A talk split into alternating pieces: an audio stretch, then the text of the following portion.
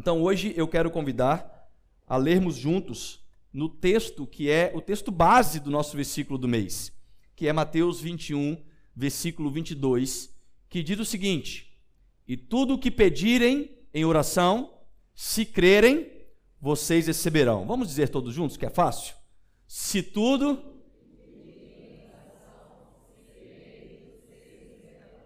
Amém. Irmãos, em 2018, quando eu voltava de uma viagem da África, cansado após um voo duradouro internacional de muitas horas, eu e mais um grupo de irmãos aqui desta igreja, outros três irmãos que estavam comigo, chegamos ao aeroporto de Viracopos. Já era noite e nós sabíamos que seria uma noite ainda mais cansativa do que o próprio voo, porque o nosso voo para Vitória só aconteceria no dia seguinte. E nós teríamos que ter aquela agradável noite numa cadeira de aeroporto.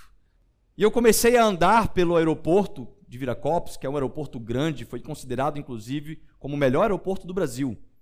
E andando por aquele aeroporto, tentando ver se o tempo passava, percebi que o meu cansaço era muito maior do que a minha necessidade de ficar batendo perna.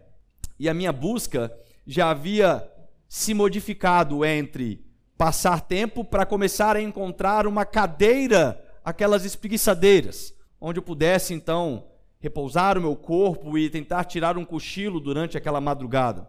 E incrivelmente, gente, em todo o aeroporto Viracopos, eu andei cada metro quadrado olhando todas as cadeiras. Nenhuma cadeira era do formato espreguiçadeira.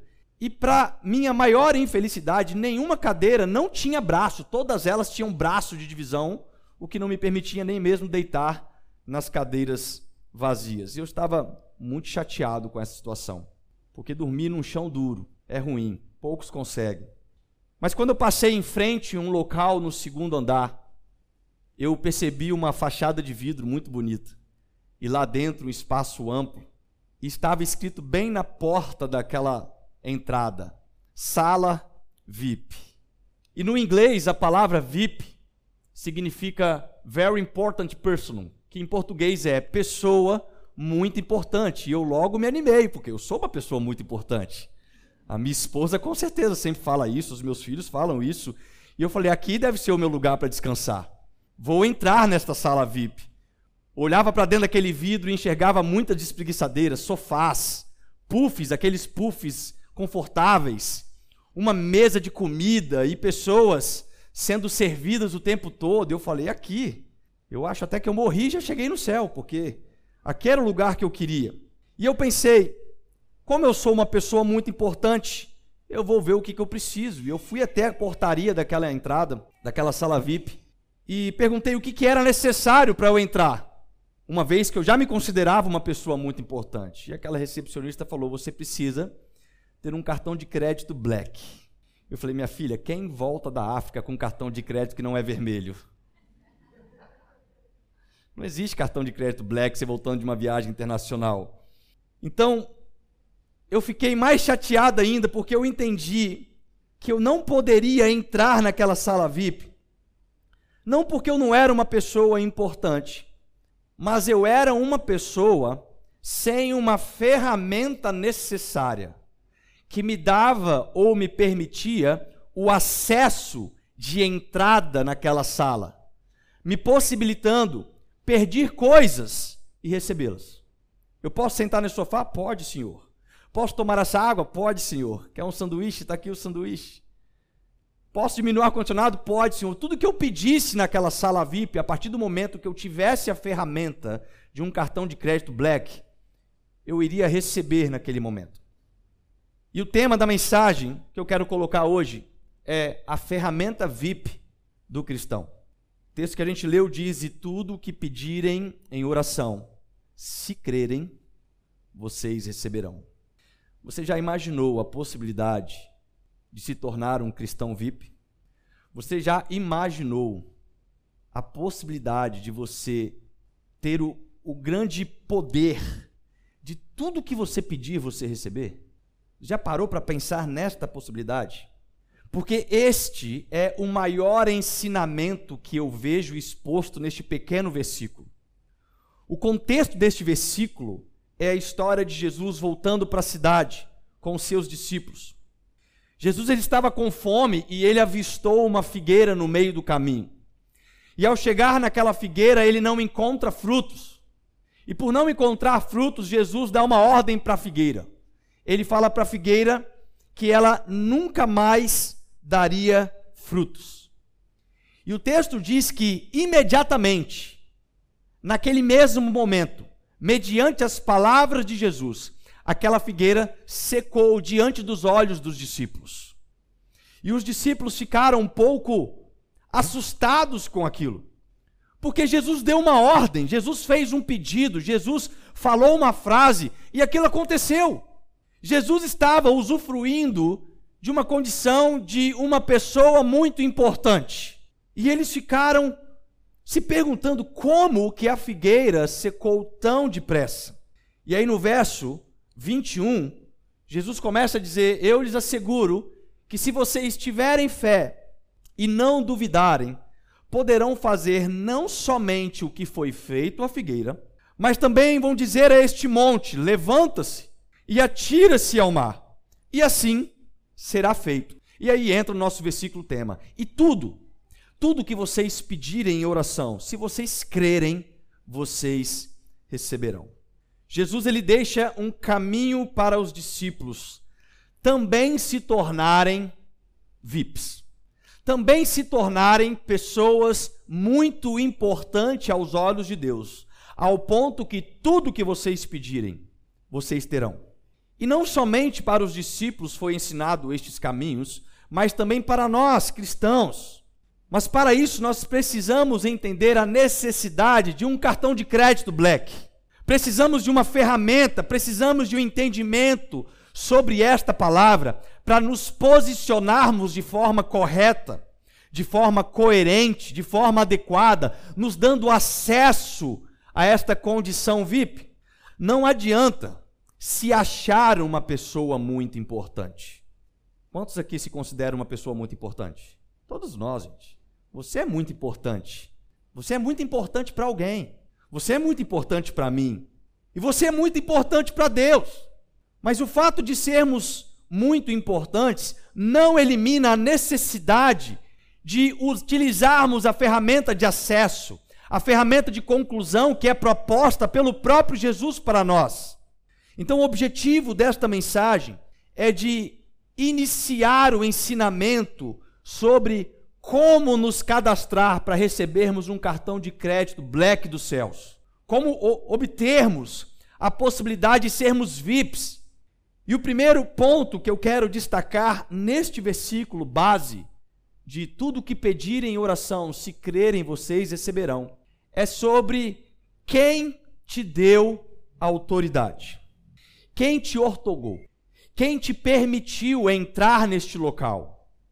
Porque eu tenho certeza que se eu chegasse naquele aeroporto, naquela sala VIP, e falasse o seguinte: olha, eu não tenho o cartão de crédito Black que você está falando, mas o fulano de tal, que é o diretor do aeroporto, aquele que mandou construir esta sala VIP, me falou para citar o nome dele, para que eu pudesse entrar nesta sala.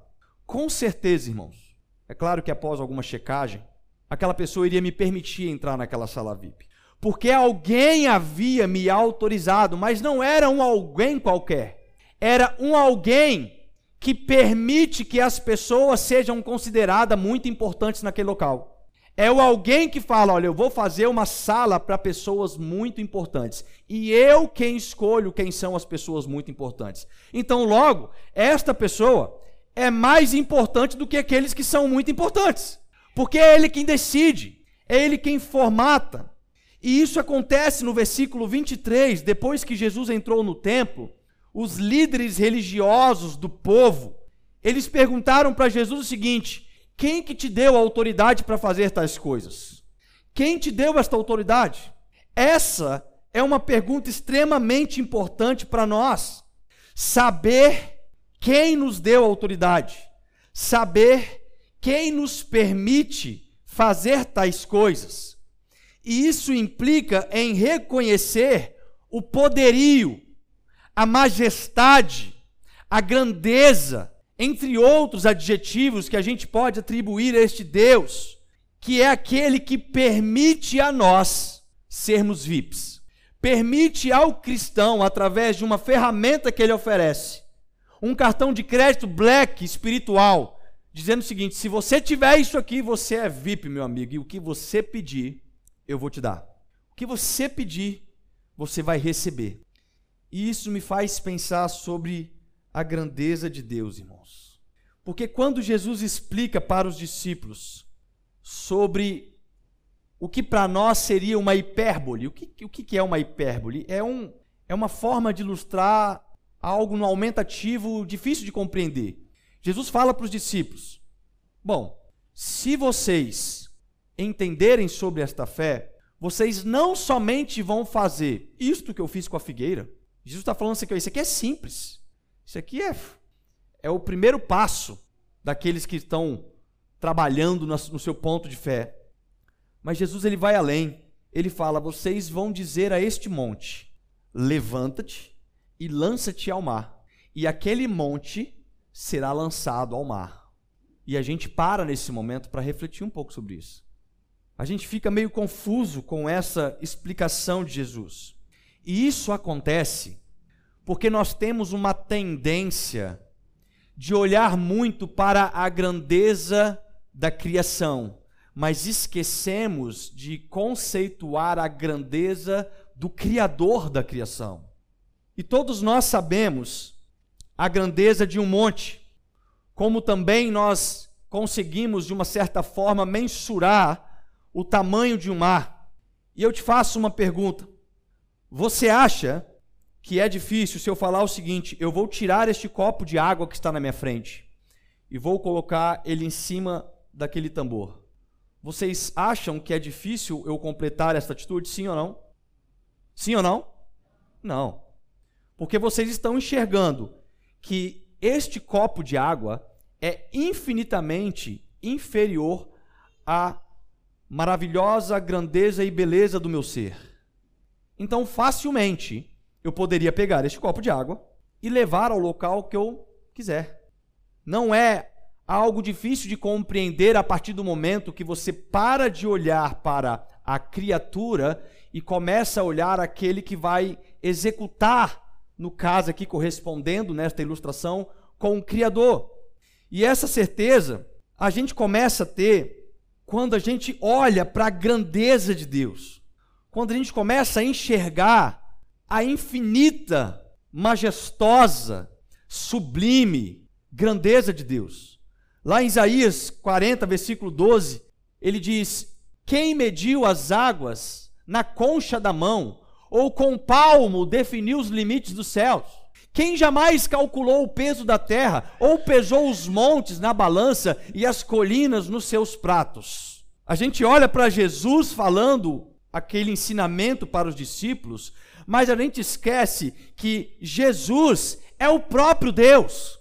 É o que lá em Gênesis estava com o Deus Todo-Poderoso na criação, e através da palavra, ele diz: haja luz e houve luz. Haja o firmamento da terra e houve o firmamento da terra. E o profeta vai dizer que com a sua palma da mão, ele pegou a água, ele mediu as águas, ele pesou os montes, com seus palmos, ele definiu o tamanho do universo, irmãos. Dá para você imaginar a grandeza desse Deus? Quando a gente começa a imaginar a grandeza do nosso Criador, a gente começa a olhar o seguinte: então, peraí, é obviamente possível.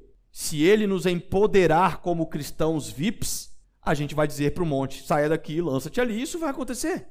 Porque não é mais sobre a dificuldade, talvez impossível, daquele objeto ou daquele daquela situação, mas é sobre o tamanho daquele que te autorizou a fazer isso.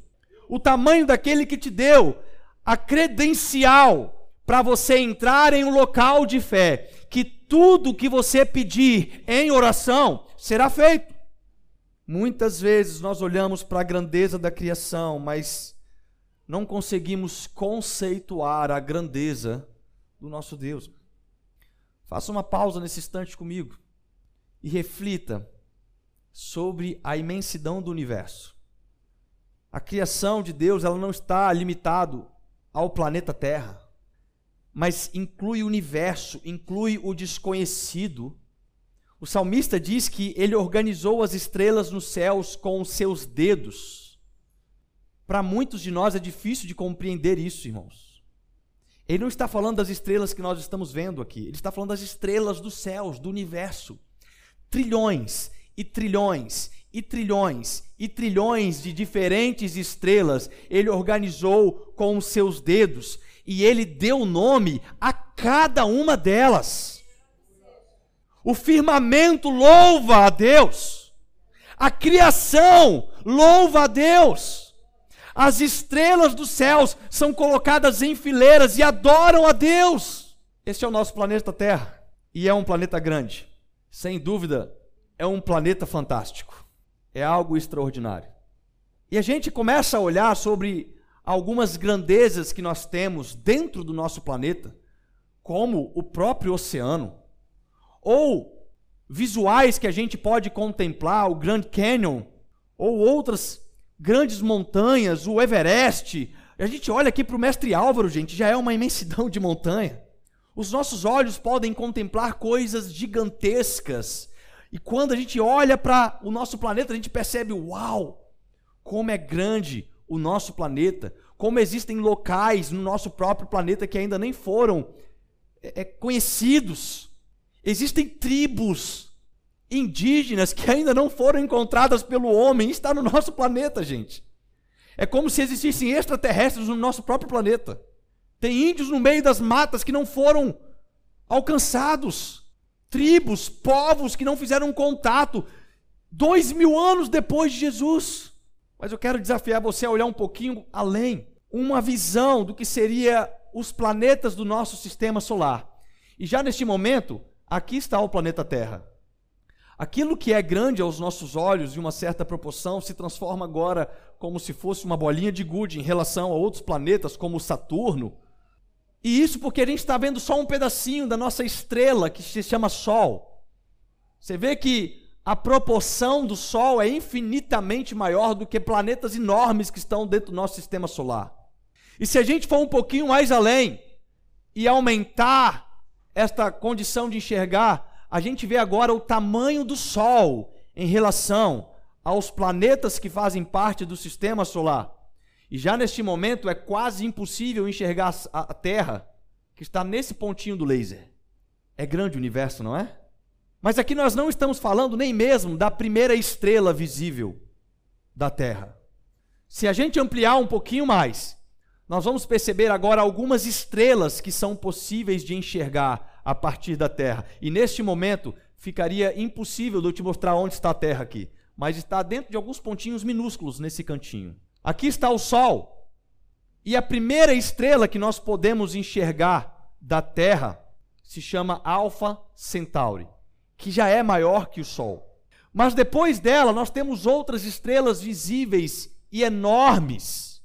E se eu ampliar um pouco mais, a gente vai perceber que isso toma proporções exorbitantes.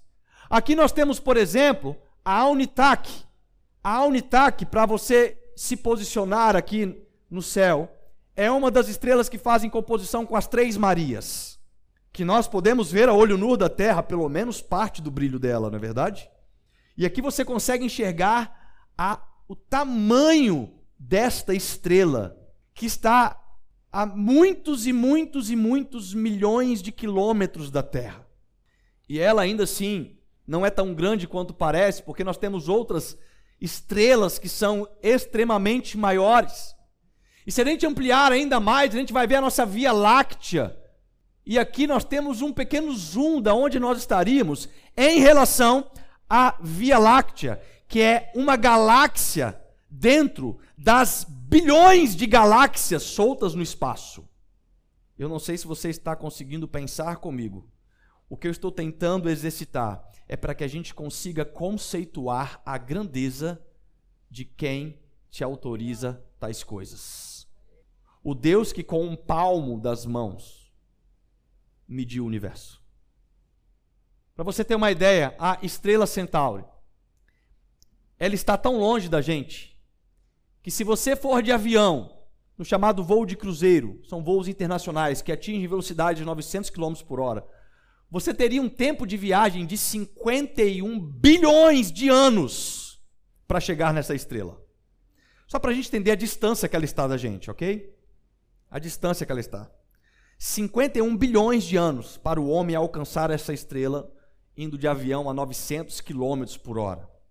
A luz da Centauri chega na Terra com 4,3 anos depois que ela aconteceu na própria estrela. Isso quer dizer que quando você olha para esta estrela que nós estamos enxergando aqui, a luz que nós estamos vendo aconteceu lá onde está a estrela 4,3 anos antes, viajando na velocidade da luz, não de um cruzeiro de avião. A velocidade da luz é infinitamente maior, 300 mil metros por segundo é a velocidade da luz. E mesmo assim, ela chega aos nossos olhos 4,3 anos depois. Isso pode ser um pouco complexo para nossa mentalidade finita. Peraí, pastor, você está dizendo que o que eu estou enxergando é uma imagem do passado daquela estrela? Sim, exatamente isso. Isso se chama relatividade. A grande teoria da relatividade descoberta por Einstein, em que o tempo é relativo, isso depende da gravidade que você está. Isso depende de onde está a, a, o local da gravidade. Mas uma forma mais simples para a gente entender isso é nos dias chuvosos. Essas semanas atrás tivemos tempestades na nossa região. E você já parou para perceber que toda vez que cai um relâmpago, ele sempre vai vir acompanhado de um barulho, chamado trovão? Porque o trovão é exatamente o barulho do relâmpago caindo. E ele solta aquele som. Só que geralmente a gente vê o relâmpago e vai escutar o trovão 10, 15, 20, 30 segundos depois. Isso porque a velocidade da luz é muito maior do que a velocidade do som, que são 1200 metros por segundo. Então a gente enxerga o flash do relâmpago e só escuta o barulho depois. Ou seja, o que você está ouvindo é o passado do relâmpago, que está chegando para você naquele momento. Mas aquilo já aconteceu. E é por isso que o nosso Deus ele é atemporal. É por isso que o nosso Deus, ele não está agarrado em passado, presente ou futuro. Ele vive no tempo aion. Ele é eterno. Quando ele, a partir da palavra, disse: haja luz, quando ele criou a terra, quando ele criou o homem, ele já sabia de todas as coisas. Porque Deus é eterno, irmãos. Deus não é criatura, Deus é o Criador. Então, toda vez que a gente para para analisar sobre essas condições de grandeza da natureza, a gente pode, de uma certa forma, conceituar a grandeza do Criador. Lá em Salmos 8, versículo 3 diz: Quando contemplo os teus céus, abro obra dos teus dedos, a lua e as estrelas que ali firmaste. Isaías 40, 26: Ergam os olhos e olhem para as alturas quem criou tudo isso? Aquele que põe em marcha cada estrela do seu exército celestial e todas chama pelo nome. Tão grande é o seu poder e tão imensa a sua força que nenhuma delas deixa de comparecer. Sendo assim, após a gente compreender de forma extremamente superficial sobre a tentativa de conceituar o tamanho do nosso Deus, nós podemos agora, pelo menos de uma forma mínima, contemplar a grandeza daquele com, com palavra de poder, diz o seguinte: tudo que vocês pedirem em oração, vocês terão se vocês crerem. Este mesmo Deus entrega autoridade para que, através de uma ferramenta chamada oração, tudo que a gente pedir com fé, nós vamos receber eu começo a achar, então mandar um monte ir para o mar ficou simples. Mandar um enfermo ser curado, mais fácil ainda. Orar por coisas impossíveis já não é mais um problema. Porque ele está falando tudo. E significa que se a gente orar para que o seu casamento seja restaurado, ele vai atender a oração. E significa que se a gente orar para que a sua enfermidade seja sarada, ele vai atender a nossa oração. Porque não é mais sobre a grandeza do problema, mas é sobre a grandeza do Criador que nos autoriza a resolver os problemas. É um Deus onipotente, é um Deus onipresente, é um Deus onisciente que nos posiciona em atitude diante de uma pequena ferramenta com grande poder chamada oração. O segundo ponto é sobre esta mesma ferramenta e os seus desdobramentos. Após a gente entender um pouquinho sobre quem nos autoriza a ser um cristão VIP, a gente precisa entender sobre esta ferramenta proposta, sobre esse cartão de crédito Black. Como utilizar, como carregar, onde ele vive, o que come, este ser chamado oração, esta coisa como me relacionar com isso. Se na minha experiência do aeroporto, o que me permitia entrar na sala VIP e pedir o que era necessário era esse cartão de crédito Black para esse ensinamento que Jesus entrega aos discípulos e para nós. A ferramenta que você precisa ter para receber o que você pedir se chama oração. Esta é a ferramenta. E existem muitos desdobramentos para o ensino da oração. E é por isso que nós vamos, neste mês de fevereiro, falar só sobre isso. E a gente não vai esgotar nem mesmo 1% do que a gente pode aprender, aprender sobre este assunto. Mas hoje eu quero me esforçar, pelo menos, ou pelo menos um, ou talvez dois desdobramentos deste ensino sobre orar e compreender o que ela precisa para gerar de forma inevitável antes de você alcançar a resposta do seu pedido. E o primeiro desdobramento é que a oração é uma linguagem. Fala assim comigo: a oração é uma linguagem. Como toda língua, irmãos, a proposta de formar frases para uma comunicação é o objetivo de que o locutor possa expressar ao interlocutor o que precisa ser compreendido. E isso significa que se você não fala a mesma língua do seu interlocutor, provavelmente ele não irá compreender. E a sensação que a gente tem em situações como essa é de cansaço, é de perca de tempo.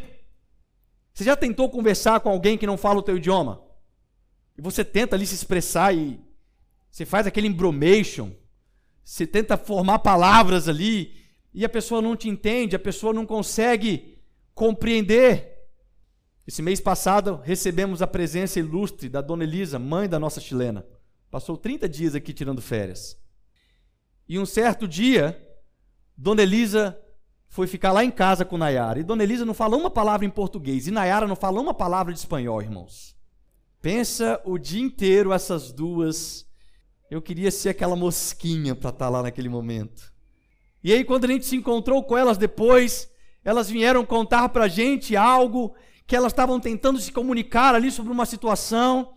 E a dona Elisa estava falando com a Nayara assim: a Jay, a Jé, é a Jé, né? A Jé. E a Nayara, mas é hoje? Não. A Jé. Amanhã não. A Jé. E elas ficavam, Nayara, ontem? A Jé ontem, Adé, e Adé em espanhol é ontem. E elas estavam o tempo inteiro brigando uma com a outra, é ontem, Adé, é ontem, Adé. E elas se esgotaram e acabou que elas não conseguiram resolver aquela, aquele enigma. Aquela frase não chegou a uma conclusão. Porque toda linguagem, ao ser montada, a ser executada, a ser exercitada, ela precisa de ter compreensão da outra parte. Sendo assim, se você não fala esta língua, a pessoa que te escuta, ou quando você escuta a língua oposta, não vai ter compreensão. Isso traz o sentimento de cansaço. Ai, meu Deus do céu, estou aqui meia hora tentando falar para ela que é ontem, mas ela não compreende. E sabe o que a gente faz na maioria das vezes de situações similares como estas? A gente elimina a possibilidade do diálogo com aquela pessoa. Conversa com fulano. Não, fulano não sabe falar minha língua. Nossa, é horrível. Não, não gera assunto. Não tem, a experiência é ruim. A gente fica lá olhando para a cara do outro. E eu queria falar uma história para ele, eu queria falar um pouco do país, mas ele não entende. Toda linguagem, irmãos, precisa ser aprendida e praticada. Alguém aqui nasceu falando português? Não. Todos nós nascemos falando bebenês. E aí a gente começa a ouvir os nossos pais, as pessoas ao nosso redor, e a gente aprende a primeira palavra que toda criança aprende: papai. Papai. Que eu acho que está mais perto de papá, né? E a criança começa a evoluir e com dois anos ela vai aprendendo a falar, ela começa a se comunicar com algumas coisas mais essenciais: água, comida. Ela começa a aprender algumas palavras que ela consegue se expressar, o tempo vai passando e ela vai construindo mais vocabulário, consegue se comunicar com outras pessoas, com outras crianças, e nós vamos crescendo e vamos adquirindo mais vocabulário, ao ponto que nos tornamos bons oradores. Temos uma boa oratória, podemos falar para um público sobre assuntos diversos e as pessoas conseguem compreender aquilo que está sendo falado. Por quê? Porque nós estamos falando a mesma linguagem. Não existe tanto cansaço em ouvir algo que você entende e que está sendo compreensível, você está digerindo centenas de palavras que eu estou falando neste momento e refletindo sobre todas elas ao mesmo tempo. A minha filha tem quatro anos e algumas vezes ela vem falar alguma coisa comigo, principalmente, irmãos, quando ela está chorando, chateada com alguma coisa. Mais ou menos igual ela recitou aqui o versículo, eu tive que fazer uma tradução simultânea aqui, né? E às vezes ela vem falar comigo, papai, eu falei assim, minha filha, fala português, eu não estou entendendo o que você está falando. E ela tenta falar chorando e eu não consigo entender. E o meu desejo, irmãos, é de entender o que ela está pedindo para cessar o choro dela. Se ela me falar de forma compreensível, eu, como pai, vou tomar as devidas providências para atender o pedido dela e cessar o choro dela. Mas nem sempre eu consigo fazer isso, porque a linguagem que ela está me comunicando não é compreensível aos meus ouvidos. Os irmãos estão entendendo isso, amém? Nem sempre a linguagem que nós usamos para Deus é a linguagem da oração. E é por isso que muitos dos nossos pedidos não são respondidos. O que, que nós faríamos se nós estivéssemos em um local onde a gente não consegue se expressar, gente? A gente ficaria um pouco tímido. A gente passaria algumas dificuldades no momento. Se você tivesse que morar no exterior, vou morar na China. Tem que aprender a falar mandarim. Você chega lá na China, você não sabe nem ler e nem falar. Mas você vai morar lá na China agora o resto da sua vida. Você vai ficar mudo sem falar o resto da vida, irmãos? Alguém vai? Não que, é que você vai fazer? Eu preciso aprender a falar mandarim, porque eu preciso pedir água e ter água, eu preciso me comunicar com o povo, eu preciso me relacionar com esta sociedade. Por isso, eu vou aprender a falar esta linguagem. E aí você começa a aprender pequenas palavras em mandarim, você começa a arriscar algumas frases, você começa a conversar com, com algumas pessoas mesmo errando, mas isso vai se tornando compreensível a partir do ponto que você pode trabalhar, a partir do ponto que você pode se tornar um empresário, a partir do ponto que você pode ensinar em outra língua e aquilo que você está colocando, as pessoas vão atender ao seu pedido. E no campo espiritual é muito parecido com essa ilustração. O problema, irmãos, é que muitos querem ser VIPs, muitos querem ter o que pedem para Deus, mas poucos querem conquistar o cartão de crédito black dos céus, que é a oração. Todo mundo quer as respostas dos problemas, mas poucos querem orar. Poucos querem desenvolver esta linguagem. Talvez, se o versículo que Jesus falou tivesse sido assim: tudo que vocês pedirem em inglês, tudo que vocês pedirem em mandarim, tudo que vocês pedirem em grego. Irmãos, a gente já estaria tudo falando grego, mandarim, inglês. Estaria todo mundo na igreja, chegava na igreja, seria matéria de doutrina de escola bíblica. Tem que aprender a falar inglês, irmão. Porque Jesus mandou lá no versículo que a oração tem que ser respondida em inglês. Aqui você tem que aprender a falar inglês. Aí a gente chega na igreja e entende que existe uma linguagem para se comunicar com Deus, chamado linguagem da oração. Só que a gente não quer aprender ela. A gente não quer praticar. E aí, quando chega no momento que a gente precisa se comunicar em um pedido de, de causa impossível, a gente precisa de um terceiro. Ora por mim, Fulano. Porque eu não sei nem orar e nem tenho fé. Por que, que então que a gente não recebe as coisas? Por que, que a gente não se torna esse cristão VIP? Porque não estamos nos comunicando direito. E é isso que fala em Tiago capítulo 4, versículo 3. Vocês pedem e não recebem porque pedem errado. Vocês pedem de forma errada. Eu não compreendo esse dialeto pecaminoso. Eu não compreendo esse dialeto egoísta das suas petições. Eu não compreendo essa forma que você tem de se comunicar que só quer se comunicar quando você está precisando de algo, mas não quer desenvolver a prática do dia a dia, do diálogo, da intimidade, da comunicação. Oração precisa ser aprendida. Oração não é uma osmose reversa, que você entra na igreja, aceita Jesus, pronto, agora já sei orar. Não, irmãos. Oração não está fundamentada em palavras bonitas nas esquinas, como os fariseus faziam. Lá em Lucas 11, no versículo 1, os próprios discípulos chegam para Jesus depois de ver Jesus orar e falam o seguinte: Jesus, ensina a gente a orar. A gente viu você orar. A gente quer falar essa linguagem. Ensina a gente a se comunicar com o Pai.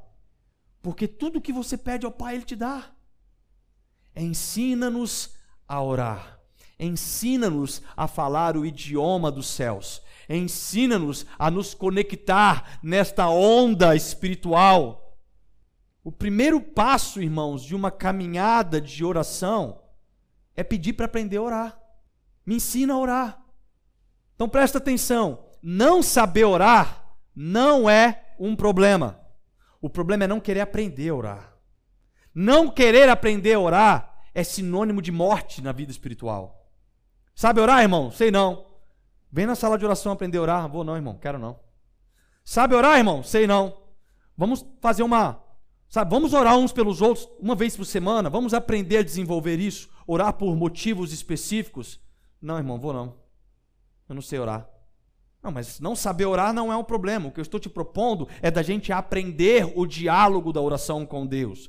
É da gente exercitar sobre esta ferramenta que a partir do momento que ela é bem conceituada através da fé, ela nos dá autoridade a entrar em locais e tudo que a gente pedir, a gente vai receber.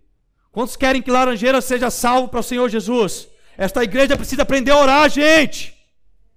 Quantos querem ver milagres acontecendo neste local? Nós precisamos aprender a orar com imposição de mãos. Não vai ter cura de Deus, não vai ter milagre de Deus, se a ferramenta não for exercitada. Não vai. Nós vamos ficar como um bando de gente que é estrangeiro no reino dos céus, que não fala a linguagem com Deus.